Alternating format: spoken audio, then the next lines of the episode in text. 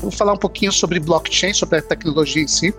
Tá? É, e eu não quero ser muito, uh, muito detalhista, tá? mas explicar, explicando de maneira bem genérica.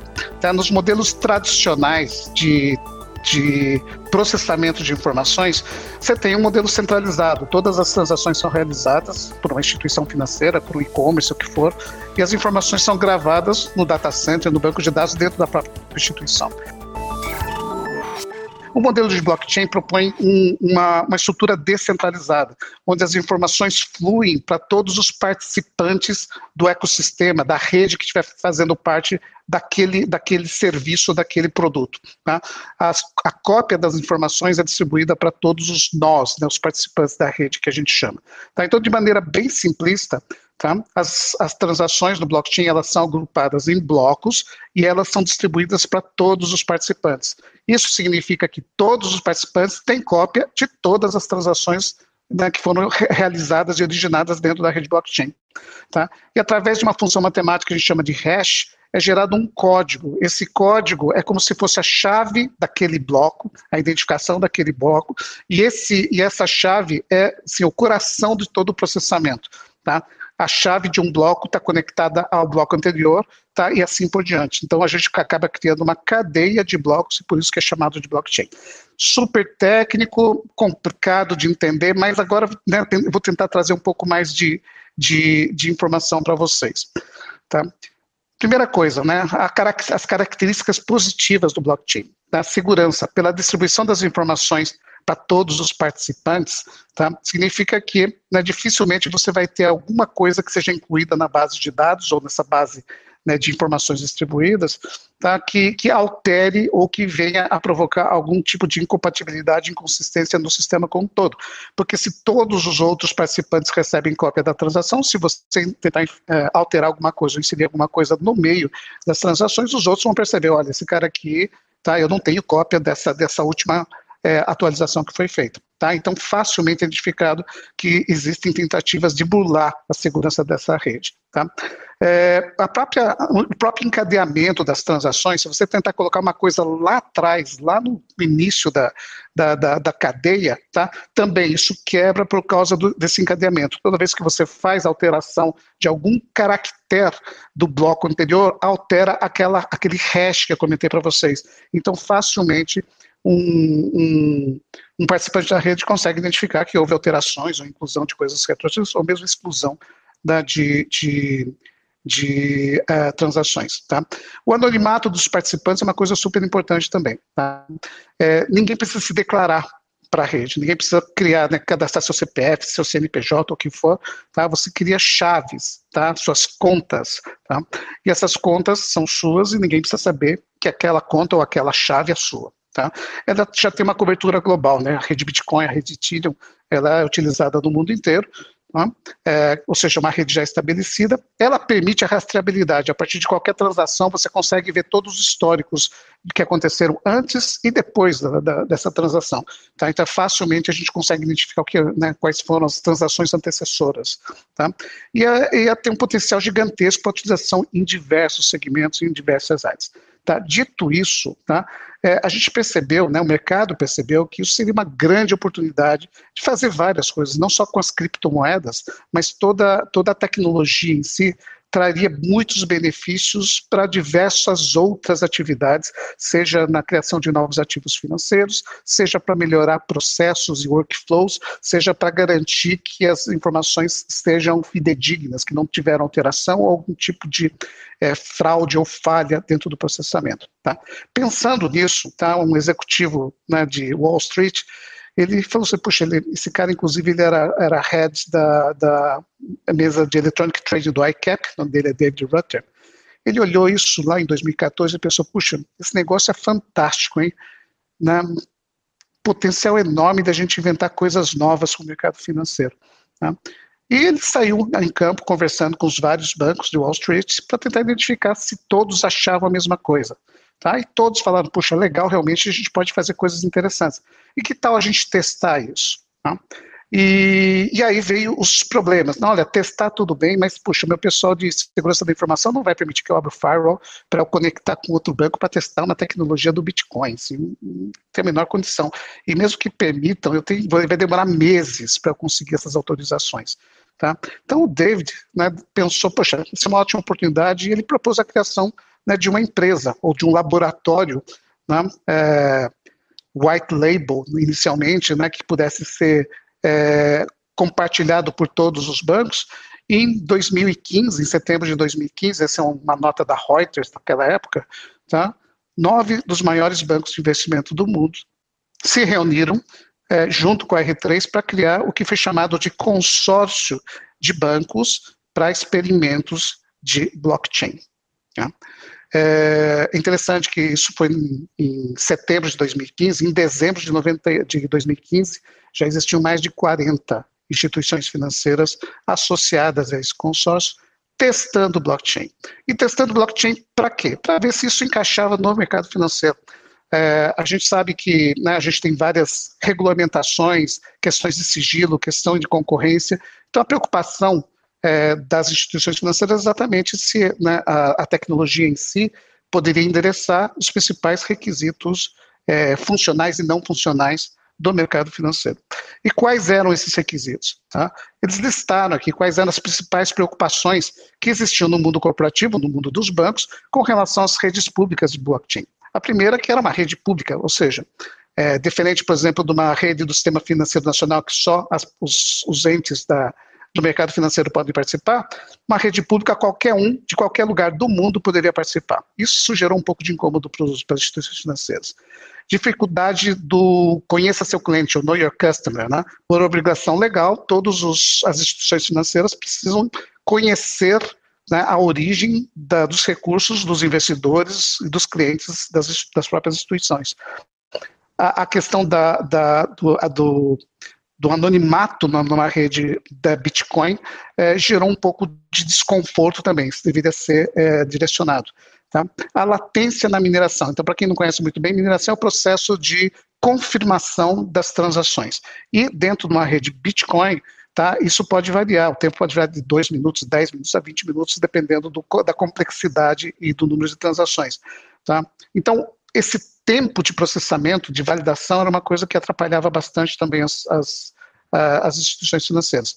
E a questão de privacidade. O que eles não gostaram mesmo é que, poxa, se eu pegar minha transação e todos os meus concorrentes receberem cópia dela, mesmo que eu tenha todas as informações escondidas, ninguém sabe, saiba a identificação das, de quem é o dono daquelas chaves tal, a gente costuma dizer, né, com força bruta, é, né, seria possível a, a, identificação ou quebrar, vamos assim, a segurança ou a, a confidencialidade das informações, e isso geraria um risco para as próprias instituições financeiras. Então, eles colocaram como fundamental que essa questão de privacidade, ou seja, a distribuição das informações em, em formato broadcast para todo o mercado, não fosse não fosse é, disponível numa rede que fosse utilizada no mundo corporativo, especialmente no mercado financeiro, tá? Então, essa é um pouco da história da R3, a empresa que eu represento aqui no Brasil. Tá? Ela nasceu em 2015. É, como, como um consórcio. Né? Em dezembro de 2015 já existiam mais de 20, mais de 40 instituições participantes uh, globais. Em 2016 tivemos três é, investidores brasileiros que entraram como primeiro como membros da, da é, desse consórcio e depois entraram como investidores da própria R3. É, são eles o Bradesco, o Itaú e a B3.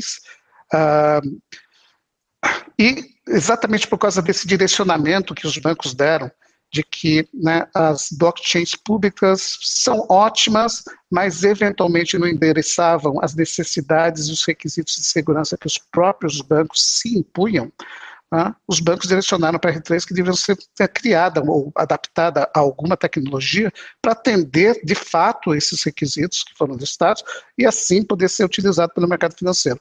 Então, em 2016, foi lançado, foi criado o projeto Corda, que é a rede, né, que, é, que é a tecnologia, a plataforma de DLT, Distributed Ledger Technology, que é, vamos assim, um, um, é uma, é, uma derivada do blockchain, tá, direcionada para atender é, a, a, as necessidades de mercado financeiro. Tá? Esse, o Corda é uma plataforma desenvolvida por uma comunidade em código aberto, muitos brasileiros participaram do desenvolvimento da, do Corda. Tá? O que acontece é que depois, quando você começa a, a trabalhar e transformar nas suas soluções em produtos em produção, é, você não pode mais depender de uma comunidade para dar o suporte 24 por 7. Imagina você tem um problema com severidade altíssima e você aguardando alguém da comunidade entrar para tentar resolver o problema que você levantou. O nível de criticidade é diferente, né? o nível de urgência é diferente. Então, os próprios bancos, em 2018, solicitaram a R3 que, olha, é, eu não, não posso depender da, da comunidade de open source para resolver meus problemas de produção. Então, eu solicito que você, que né, fez a gestão do desenvolvimento dessa plataforma, né, faça a, a, a, prestação de serviços de suporte 24 por 7 e que façam, eventualmente, melhorias para que eu consiga fazer o deploy dessa plataforma dentro da minha instituição financeira. Tá?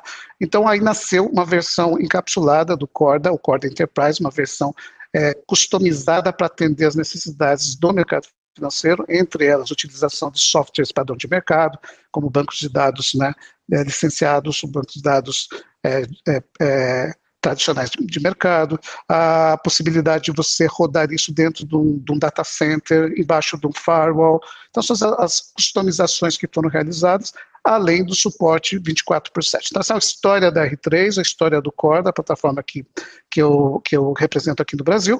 Ah, é, continuando, né, acho que é importante dizer que hoje o ecossistema é gigantesco, tá, tanto de corda como das outras plataformas é, de blockchain, e a, a, gente chegou num ponto em que a utilização de fato e né, colher todos os frutos que a tecnologia oferece, elas estão é, é, estabilizadas.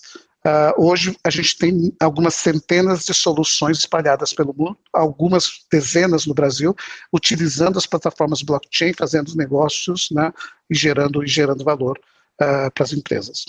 Ok?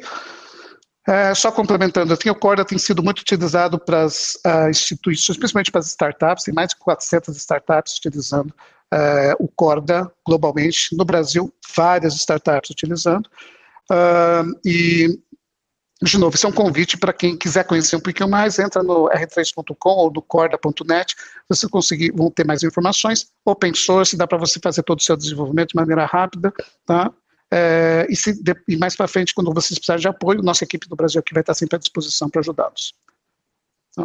Só complementando, o tamanho da R3 hoje, o nosso escritório foi o quarto escritório no mundo, é, depois dos hubs né, de Nova York, Londres e Singapura, Uh, a R3 abriu o quarto escritório em São Paulo, agora existem mais de 10 escritórios espalhados pelo mundo. Tá? E como, como tem sido a adoção né, de blockchain no mundo corporativo? Como eu falei para vocês, enorme adesão, assim, a gente chegou no nível de maturidade que torna confortável né, a utilização da tecnologia em si.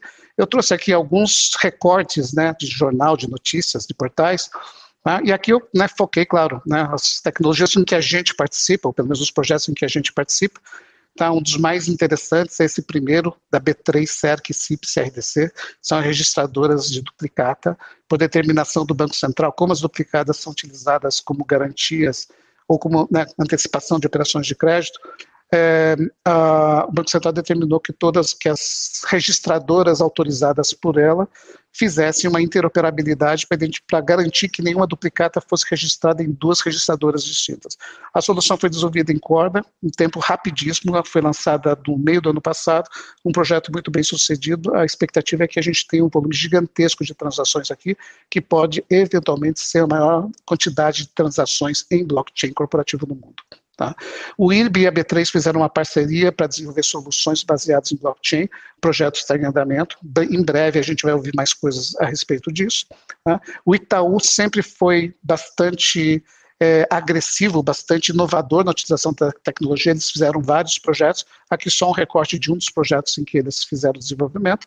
Tá? A gente está vendo muita coisa acontecendo no, no segmento de energia, tá? no trading de energia, a tokenização né, de contratos, é, a liquidação financeira através de, de, estruturas blockchain. Acho que é super interessante também. Tá? Ah, aqui em cima, do lado direito superior, plataforma de comércio digital de commodities aposta em blockchain. Essa aqui é a Gavia Marketplace. é um projeto, uma startup que ela foi, ela nasceu né, e ela foi, ela evoluiu, vamos dizer assim, dentro do LIFT, que é o Laboratório de Inovação Financeira e Tecnológica do Banco Central e da FENASBAC.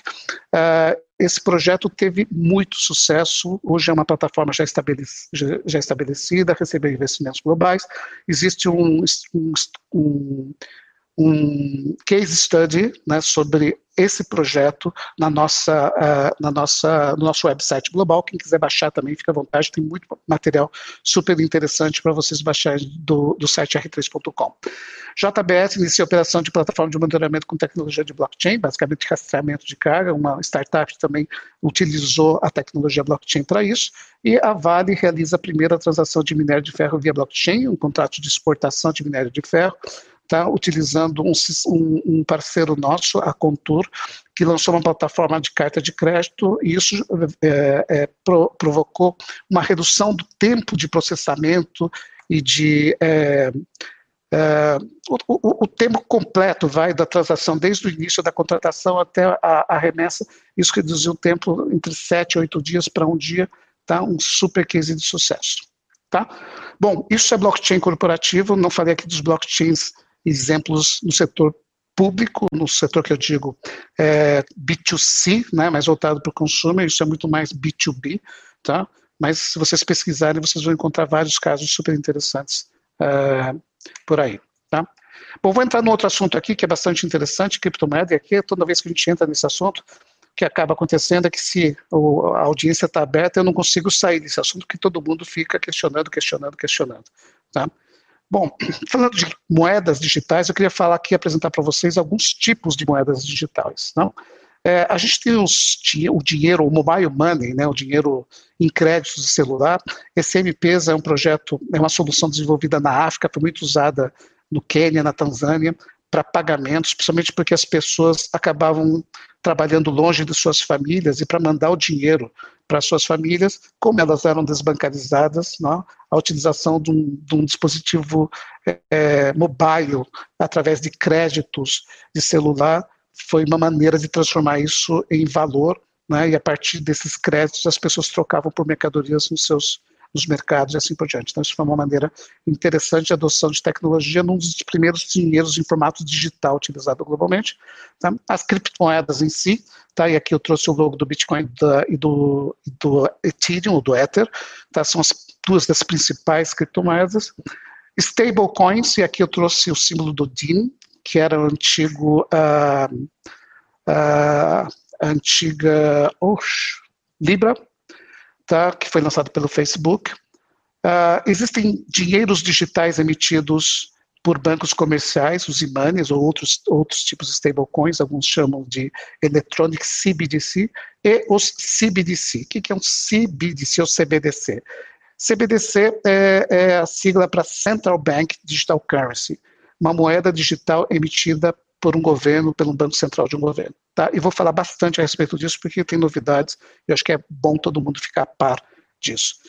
Bom, para falar de criptomoeda, né, a gente não consegue fugir muito do Bitcoin, porque é o que é mais utilizado, é o que mais é, que tem mais liquidez, e a gente todo dia vê notícias a respeito de Bitcoins. Algumas notícias ruins, Tá? Por exemplo, o JBS pagou resgate de 11 milhões em Bitcoin após cyberataque, para quem não, não, ficou sabendo, houve um cyberataque nos estados, na JBS dos Estados Unidos, eles é, bloquearam, eles travaram o data center uh, da, da, da, dessa empresa e exigiram tá, alguns milhares de bitcoins como resgate. Tá? E, isso foi pago. Existem casos no Brasil que eu não posso divulgar, mas eu já presenciei casos aqui no Brasil também, de empresas que sofreram o mesmo tipo de ataque. Tá? Uh, Elon Musk, sobre o preço do Bitcoin, é, é, é queima-filho para o mundo cripto.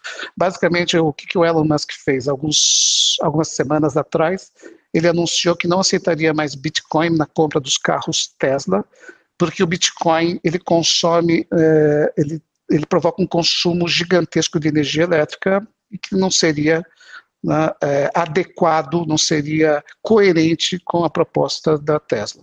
Tá? É, aqui embaixo, né, Bitcoin já consome mais energia que toda a Argentina e gasto gera alerta de Bill Gates e Yellen de novo, né, pelo processo de validação das transações do Bitcoin, o consumo de energia da rede como um todo equivale ao consumo, supera o consumo de energia da Argentina. Eu lembro que há quatro anos atrás, o consumo de energia do Bitcoin era o equivalente à da, da cidade de São Paulo. Tá? A gente está cada vez mais tendo consumos de Bitcoin, é, de energia elétrica, por causa dos processos que a gente chama de mineração do Bitcoin. Tá? Então, isso também é um lado negativo.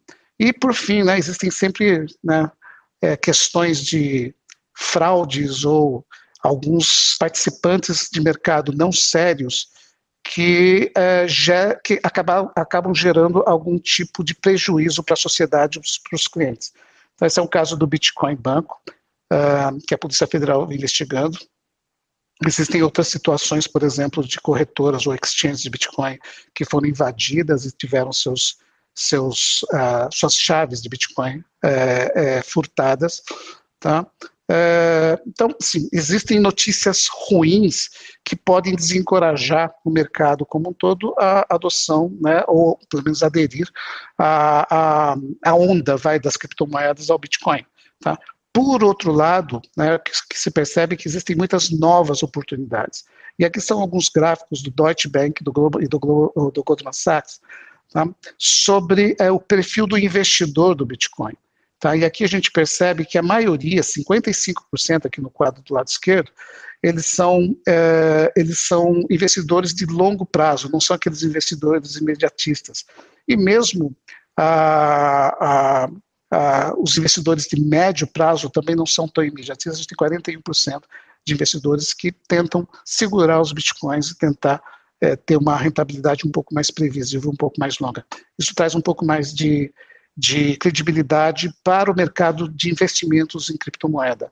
O segundo gráfico aqui do lado direito mostra é, mostra a faixa etária dos investidores de Bitcoin. Claramente, tá, as faixas mais novas são os grandes é, os investidores que acreditam de fato na criptomoeda mas essa, isso aqui é, é, um gráfico que tende a mexer naturalmente. Né?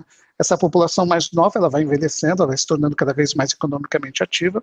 A população entre 35 e 54 anos, ela vai envelhecendo, ela pode até ser um pouco mais conservadora, e a população mais conservadora, elas estão saindo do mercado de trabalho, elas têm suas economias, tá? O que acontece, o que a gente vai perceber daqui daqui em diante é que esses gráficos vão ficar cada vez mais tendenciosos a, a a investidores propensos a apostar em criptomoeda uh, e cada vez menos a resistência que existe ou que existia com relação às criptos. Tá? Outra coisa interessante é que o Bitcoin já tem um preço de mercado extremamente alto. Né? Se você pensar no valor de mercado das empresas em 2018, só há três anos atrás, tá? é, a empresa, uma das, das, empresas de mercado financeiro mais valorizadas, com, com valor de mercado mais alto, era o JP Morgan, com 391 bilhões.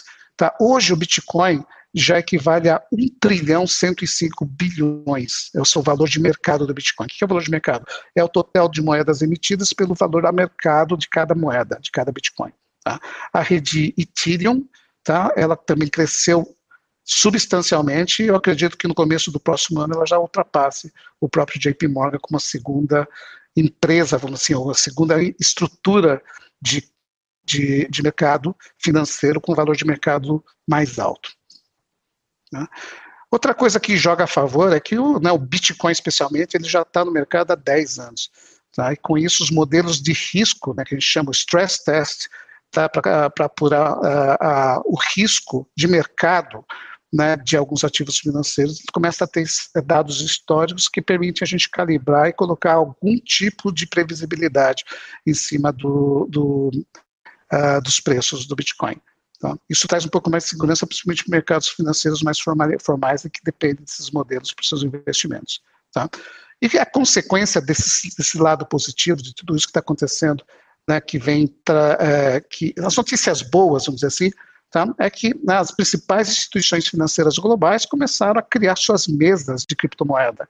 O Goldman, o JP Morgan, o, Bank of New York Mellon, Straight Street, City, tá, criaram suas, suas, uh, suas áreas uh, para atuação no ambiente cripto. Tá? No Brasil, várias instituições financeiras também criaram e estão criando. Se vocês olharem na Bolsa, existem agora os ETFs de cripto, né, os fundos é, negociados em bolsa. Tá? É, então, assim, o, o, preconceito que existia no mercado com relação ao cripto, principalmente o mercado financeiro mais formal, mais tradicional, esse preconceito foi caindo e hoje né, o mercado identifica o, mundo de cripto com muito mais oportunidades do que efetivamente é, riscos ou ameaças, tá? E com isso todos estão né, investindo nessa, nesse, nesse, nesses mercados. Aqui um pouco mais de notícias sobre várias informações positivas a respeito de, de do ambiente cripto, inclusive de investimentos que são feitos por grandes é, empresas né, do mercado em startups do mundo cripto, a criação de novas equipes e assim por diante. Tá? E né, essa, popular, essa, popularidade foi tão grande que até um determinado país, tá, uh, El Salvador, ela decidiu aceitar Bitcoin como sendo uma moeda soberana. Né? E pode parecer estranho, nossa, né, por que isso? A, a, característica do governo do, do, do, de El Salvador é que existem muitos imigrantes é, morando principalmente nos Estados Unidos, e eles fazem remessa de dólares para os familiares uh, em, é, em, El Salvador. Então, né, uma situação de remessa de dólar através de câmbio, através de SWIFT, tarifas bancárias, etc., tá, o envio desses recursos através de Bitcoin podem ser muito mais baratos e fáceis. E nesse sentido, o governo do, de El Salvador achou que seria conveniente facilitar a vida da população, então eles aceitaram uh, a esse tipo de remessa ao Bitcoin como sendo uma das moedas válidas do país. Vale ressaltar que em El Salvador a economia já era dolarizada, tá? já não tinha uma política monetária própria e ela dependia muito dos dólares americanos dentro da sua própria economia. Tá? Isso me traz o terceiro assunto que eu queria discutir com vocês, que são os Central Bank Digital Currency. A gente falou de El Salvador, né, que começou a adotar o Bitcoin, mas por que os outros países não adotam né, um Bitcoin, uma moeda digital já existente. Tá? E esse assunto né, das, das, moedas digitais emitidas pelo Banco Central começou a criar cada vez mais eco, mais força no mercado. Tá? Isso principalmente porque em junho de 2019 o Facebook anunciou a criação da Libra. Tá? O que, que é a Libra? A Libra era para ser uma moeda global com lastro, ou seja, você teria títulos é, líquidos ou dinheiro, dólar, efetivamente, né, que, que, seriam o lastro para cada libra emitida. O anúncio da, da Libra foi feito em junho de 2019. O interessante é que, né, em março de 2019, como vocês veem aqui no, no, nesse slide, tá, o presidente do BIS, o BIS é o Bank of International Settlement, que seria o banco central dos bancos centrais. Tá? Né, uh, uh, em março de 2019, esse senhor né, comentou que, olha, esse negócio de, de CBDC, moeda digital emitida por Banco Central, é um negócio prioritário, acho que os bancos centrais não precisam se preocupar muito com isso. Quando o Facebook anunciou né, o lançamento da Libra em 2019, tá, no mesmo mês, no final de 2019, esse mesmo presidente, Augusto Castro, do, do veio a público dizendo: olha, os bancos centrais precisam se preocupar, precisam ficar atentos é, com relação aos CBDCs. Claramente foi uma resposta ao lançamento, ao anúncio da Libra. E claro, houve muita movimentação depois disso. Algumas empresas que tinham aderido à Libra desde o começo saíram dessa, da, assim, do consórcio que ia lançar a Libra é, Acredita-se que essa saída tenha sido é, provocada por pressão de reguladores, tá? não sei dizer, mas grandes empresas, inclusive do mundo de cartões de crédito, saíram da Libra. O projeto perdeu muita força. Tá? Recentemente, o Facebook renomeou, não vai se chamar mais Libra, vai se chamar Diem, o, o, projeto. Tá? Mas esse foi, vamos assim, o grande, o grande acelerador para as discussões da criação da moeda digital soberana. E aqui é um mapa recente, esse mapa eu tirei, imprimi em 4 de julho, sobre o andamento dos desenvolvimentos de projetos de, é, de CBDC no mundo. Tá? É, as localidades mais adiantadas, é, com certeza a China é uma das localidades mais adiantadas. O projeto já tem dois, três anos, já está numa fase de piloto. A população chinesa ela já vem recebendo, através de sorteios de loteria, alguns uh, ienes digitais para serem consumidos e, né, dessa forma, testar toda a infraestrutura. Vários outros países também já fizeram seus lançamentos. Tá? Nós da R3 estamos muito próximos da Suécia, da França, de Singapura, da Suíça, então são vários bancos centrais atuando. Tá? Aqui no Brasil aparece em desenvolvimento, né? é, ele está no, no, mapa, é, uma fase em desenvolvimento, porque já foi anunciado pelo, pelo Roberto Campos Neto, presidente do Banco Central, no projeto de criação do Real Digital. Aqui tem algumas notícias a respeito do, do Real Digital, né, algumas, né, primeiro o Banco Central cria grupo de estudo para propor um modelo de moeda digital, isso foi né, no começo do ano, esse trabalho foi realizado, está concluído, a partir daí criou-se agora um grupo de implementação, que vem sendo liderado pelo Fábio Araújo, do Banco Central, tá? É, outra notícia é que o Pix é o primeiro passo para o fim do papel moeda no Brasil, e o Brasil vem participando dos vários fóruns, várias reuniões globais a respeito do CBDC. Tá? No começo de junho, acredito eu, ou final de maio, o Banco Central publicou as diretrizes é, para a criação da moeda digital do, do, Brasil, as diretrizes do CBDC para o Brasil. Tá? E né, aqui estão todos os, os, os principais tópicos. Tá? É, isso deu um norte, né, um direcionamento para as discussões que estão acontecendo junto com, toda, com todos os entes do mercado financeiro. E algumas características específicas do Brasil. Né? A maioria dos países, existem dois grandes tipos de CBDC, o CBDC de varejo e o CBDC de atacado. O CBDC de atacado, tá? ele, ele é muito adotado por países que uh, não têm um sistema de liquidação bruta em tempo real, seria o equivalente ao nosso SPB. Tá? O Brasil tem um SPB, então o grande argumento dos países para desenvolver um atacado, no Brasil a gente não teria. Teriam outros benefícios, é claro. Tá? E o CBDC de varejo, a grande maioria dos países que vem adotando o CBDC de varejo são aqueles que não têm um sistema de pagamento instantâneo ou que os sistemas de pagamento estão na mão de poucas entidades privadas. Então, nesse sentido, o objetivo é né, criar um sistema que seja mais democrático, ágil, barato uh, e que permita né, a, a, o, o, pagamento de forma instantânea. E no Brasil, a implementação do PIX veio exatamente para resolver esse problema. Então, os dois grandes motivadores para a criação de CBDCs de atacado e varejo no Brasil estão resolvidas. Porém, tá? outros benefícios acontecem. Aí eu vou falar um pouquinho de tokenização. Tá? Então, para quem não conhece, tá? token, o que é um token? Tá? O token é uma representação digital de alguma coisa. Tá? Essa coisa pode ser né, alguma coisa física, sei lá, um carro, um terreno, pode ser um título, um título de um clube, pode ser um título financeiro, pode ser um, um, uma, uma ação, pode ser uma moeda, pode ser uma criptomoeda. Tá? É, e o que a gente percebe é que nesse mundo de tokenização, pode ser uma obra de arte, eventualmente, uma das grandes dificuldades que a gente enfrenta é a liquidação financeira. Quando você compra alguma coisa, na hora que você vai pagar essa coisa, tá? ou você recebe essa coisa e depois paga, ou você paga essa coisa e depois recebe. Então, no mundo digital, isso é um pouco complicado, né? Se você ainda depende né, de eventualmente fazer negócios com pessoas que você não tem um relacionamento direto, você não sabe quem está na outra ponta, isso pode trazer alguns riscos, ele chama de risco de crédito.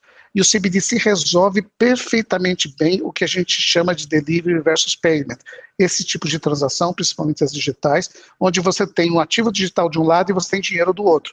O ideal é que essa troca seja feita de uma forma que a gente chama atômica, imediata, que o ativo seja passado para o comprador ao mesmo tempo que o dinheiro seja passado para o vendedor e elimine assim o que a gente chama de risco de crédito. Ninguém tem risco nessas horas. Vocês podem pensar, né, alguns modelos disso. Quando você faz a compra, sei lá, num, num site da internet para entregar um produto na tua casa, tá? Você paga com cartão de crédito.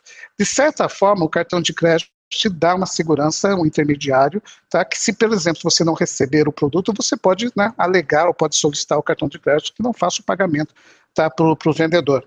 Tá? É, existem outros serviços que alguns provedores incluíram tá, que garante exatamente isso, né, que a, o comprador só receba o, o, o, o valor, o vendedor só receba o dinheiro quando o comprador assinalar que recebeu o produto. Mas mesmo assim, continua existindo o risco de crédito. Imagina se o comprador recebeu o produto e alegar que não recebeu. O vendedor não vai receber o dinheiro. Tá? Então, sempre existem riscos atrelados a esse tipo de transação que com o dinheiro digital resolveria muito bem. E, finalmente, a questão né, de transações interfronteiriças. Né? Se a gente pensar que é, nosso tempo está acabando aqui. Se você pensar que o dinheiro, é, os dinheiros de vários países, todos eles sejam digitais, quando você quer fazer uma transação em outra moeda, eventualmente você faz né, a, o pagamento, você compra essa outra moeda, mas eventualmente você pode fazer essa transação agora direto, usando sua moeda digital, convertendo para moeda digital do outro país e fazendo o pagamento lá. Tá eliminando vários processos bancários e o tempo né, de remessa desse dinheiro de um lado para o outro. Tá? Então, esses são os grandes benefícios. Só complementando, a R3 ela vem trabalhando fortemente em CBDC. A gente criou um grupo de trabalho gigantesco com participação de inúmeras empresas. Aqui o logo de várias das empresas que participaram dessa primeira fase. Se vocês prestarem atenção, existem várias empresas brasileiras que participaram desse estudo. Tá? E para concluir, né, o Banco Central lançou um, uma série de webinars a respeito do lançamento do Real Digital no Brasil. O primeiro foi no dia 5 de julho, o segundo acontece agora em agosto. Eu procurei no site do Banco Central e eu ainda não achei. Mas o primeiro, a gravação dele está disponível, né? Se vocês entrarem pelo Banco Central, vocês vão ver. E eu tive a honra de participar desse primeiro. O Banco Central me convidou para falar um pouquinho mais do que eu acho a respeito da, das moedas digitais. Corri, tá? É muito assunto mas eu coloco aqui né, os meus contatos, quem quiser me adicionar no LinkedIn, por adiciona, quiser me enviar perguntas diretamente, uh, me perguntem, e eu devolvo para o Lauro, para o Lauro né, me passar aí quais são os questionamentos que ele já tem a respeito do assunto. Keiji, excelente. Um assunto realmente instigante, né? Um assunto instigante, provocativo, eu acho que vai é, vai trazer muita transformação ainda na economia, né? É, no, no, futuro próximo. Nós temos pergunta aqui sim, que, deixa eu te passar a pergunta aqui do Giovanni. O Giovanni Merlo, ele está perguntando aqui quais os principais consórcios. Só lembrando que a gente só tem cinco minutos, porque foi muito, foi excelente e a gente precisa de cumprir. Okay. O, o Giovanni está perguntando quais são os principais consórcios de blockchain que utilizam o Corda como plataforma? Acho que tem uh, alguns dos principais. A B3I, que é um consórcio de seguradoras e resseguradoras globais, ela utiliza a Corda. A, a Risk, Riskstream, que é um consórcio de seguradoras é, baseado nos Estados Unidos, ela utiliza a plataforma, a própria R3 no consórcio de bancos ainda utiliza a plataforma. Existem consórcios de, uh, de uh, comércio exterior, trade finance, existem dois produtos vai que criaram seu ecossistema, o Marco Polo e a Contour espe especificamente para transações de, de, trade finance, tá? E vários bancos participam desses dois ecossistemas. Uh, posso falar também da CIA ou da uh, uh, ABI, ABI, Associação Bancária Italiana, tá? Todo o processo de reconciliação, como eles não têm um SPB lá, todo o processo de reconciliação dos 200 bancos da, do ecossistema, eles utilizam corda. Esses são, os, né, a grosso modo, os principais que a gente vê que tem mais participantes no mercado. Na B3I, por exemplo, o IRB, né, o Instituto de Seguro do Brasil, é um dos acionistas, é um dos participantes da, da rede também. Excelente. vou te fazer uma pergunta, mas nós temos dois minutos. Também é daqui da audiência do próprio Giovanni. Quais são as diretrizes a serem consideradas para pensarmos em tokenizar ativos em blockchain? Bom, acho que não existem grandes diretrizes. É basicamente você achar alguma coisa que possa ser fragmentada e esses fragmentos poderem, poderem ser comercializados. Então, eu estava assistindo a, a, palestra anterior do Guilherme. Existem vários projetos relacionados a ativos de valores imobiliários na CVM. Existem uma discussão bastante forte no laboratório de inovação da CVM com relação a a, a, a, criação de uma regulamentação mínima que permita né, o lançamento desses tokens, mas do lado do Banco Central, dentro do Laboratório de Inovação Financeira, surgiram vários projetos de tokenização de coisas diferentes. Tá? É, posso citar um que é a tokenização de cotas de consórcio para o mercado secundário. Tá? É muito interessante. É, o, o, produto já, tá, já, já, tá, já foi anunciado, Tá? É, existem outros projetos lá que são bastante interessantes. Então depende muito da, da cabeça de quem está criando e aí verificar onde se encaixa, né? Se ele é um ativo financeiro ou se é um, um valor mobiliário e, e, e, como que ele se encaixaria dentro do, da regulamentação local. Ou, eventualmente, tokenização de coisas que não não são reguladas ou que não dependam de um regulador. Tokenização, sei lá, de animais, por exemplo, não sei. tá? Eventualmente poderiam, poderiam é, é, se, se tornar um produto viável. Ótimo, Kate. Tem mais algumas aqui, eu mando para você as que chegarem aqui. Excelente. Muito obrigado pela participação, foi muito enriquecedor a sua, seus esclarecimentos e, sinceramente, espero te ver uma próxima oportunidade. Assim que a gente puder ter aqueles encontros como antigamente, lá antigamente que a gente se encontrava, tomava vinho, então a gente vai se encontrar, certamente, com segurança. Grande abraço, um grande prazer, até a próxima. Muito obrigado, tchau, tchau, um abraço. Tchau, um abraço. Pessoal, muito obrigado a todos, continuem conosco, muito obrigado aos nossos patrocinadores e tenham um ótimo final de evento. Boa tarde a todos. Muito obrigado. Tchau, tchau.